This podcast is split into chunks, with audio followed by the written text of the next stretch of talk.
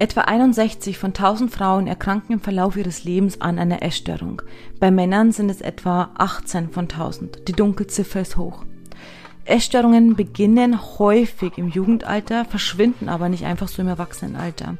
Denn die Sucht und Scham rund um das Thema Essen begleitet die Betroffenen meist innerlich und meist sehr heimlich, auch wenn es von außen nicht mehr sichtbar ist.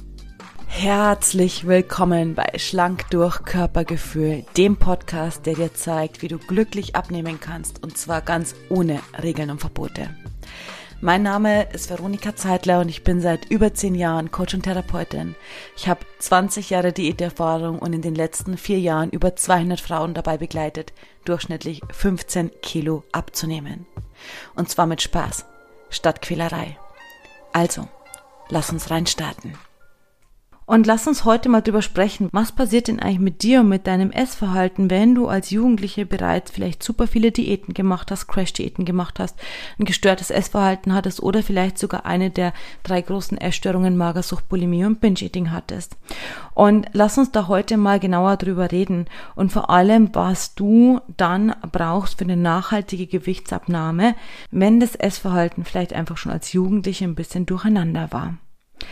Und ich erlebe das immer, immer wieder, dass Frauen ab 35 endlich jetzt abnehmen wollen. Sie haben vielleicht die Familienplanung abgeschlossen oder denken sich, hey, ich fühle mich schon immer in meiner Haut nicht wohl.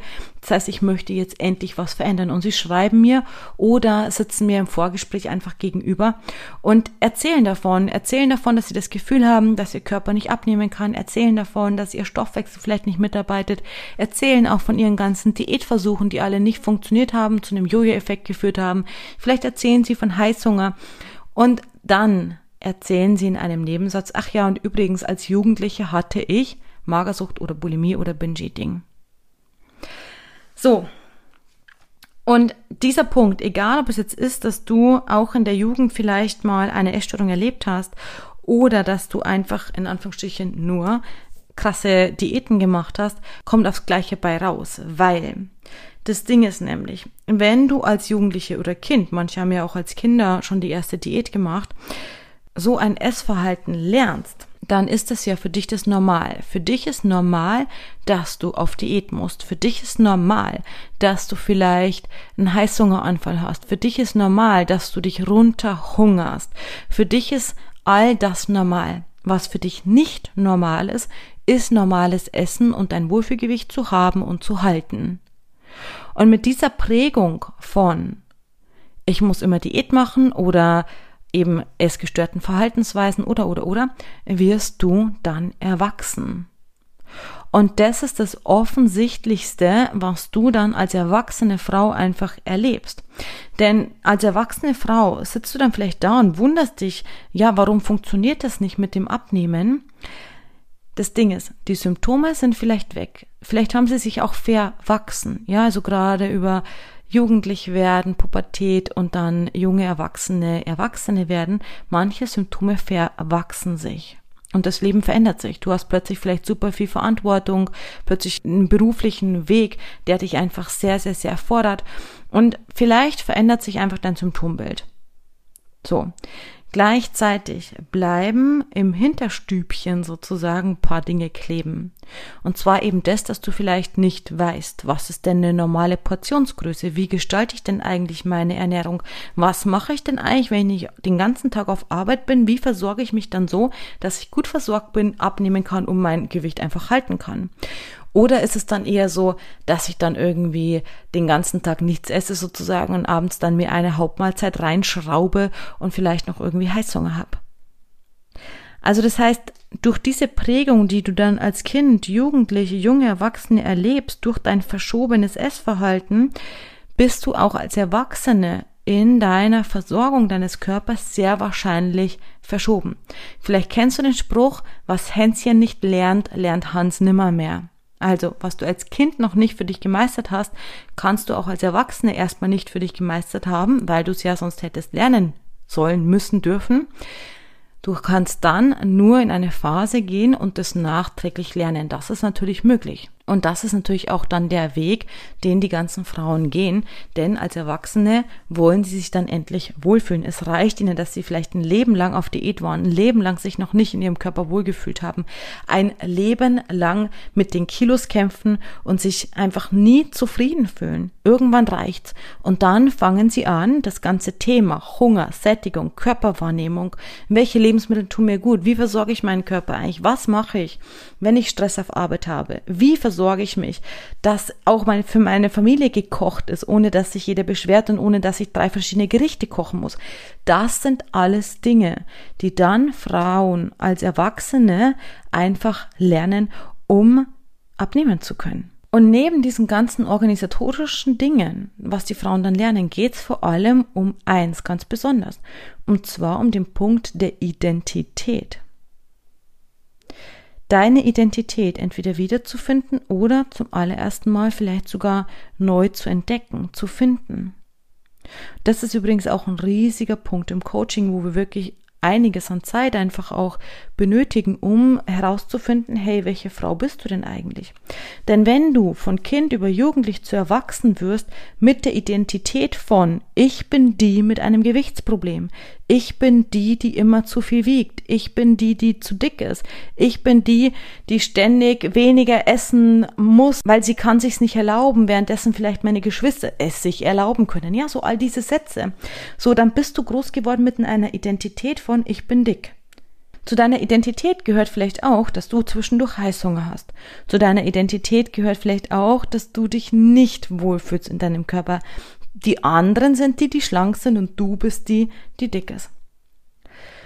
Und wenn du nachhaltig abnehmen möchtest, dann geht's nicht darum, einfach nur abzunehmen, Kilos zu verlieren oder einfach nur keinen Heißhunger mehr zu haben. Ich meine, das ist auch schon super gut.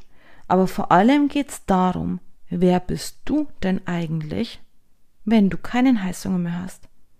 Wer bist du denn eigentlich, wenn du dich nicht mehr die ganze Zeit mit deinem Gewicht, deinem Körper oder dem Essen beschäftigst?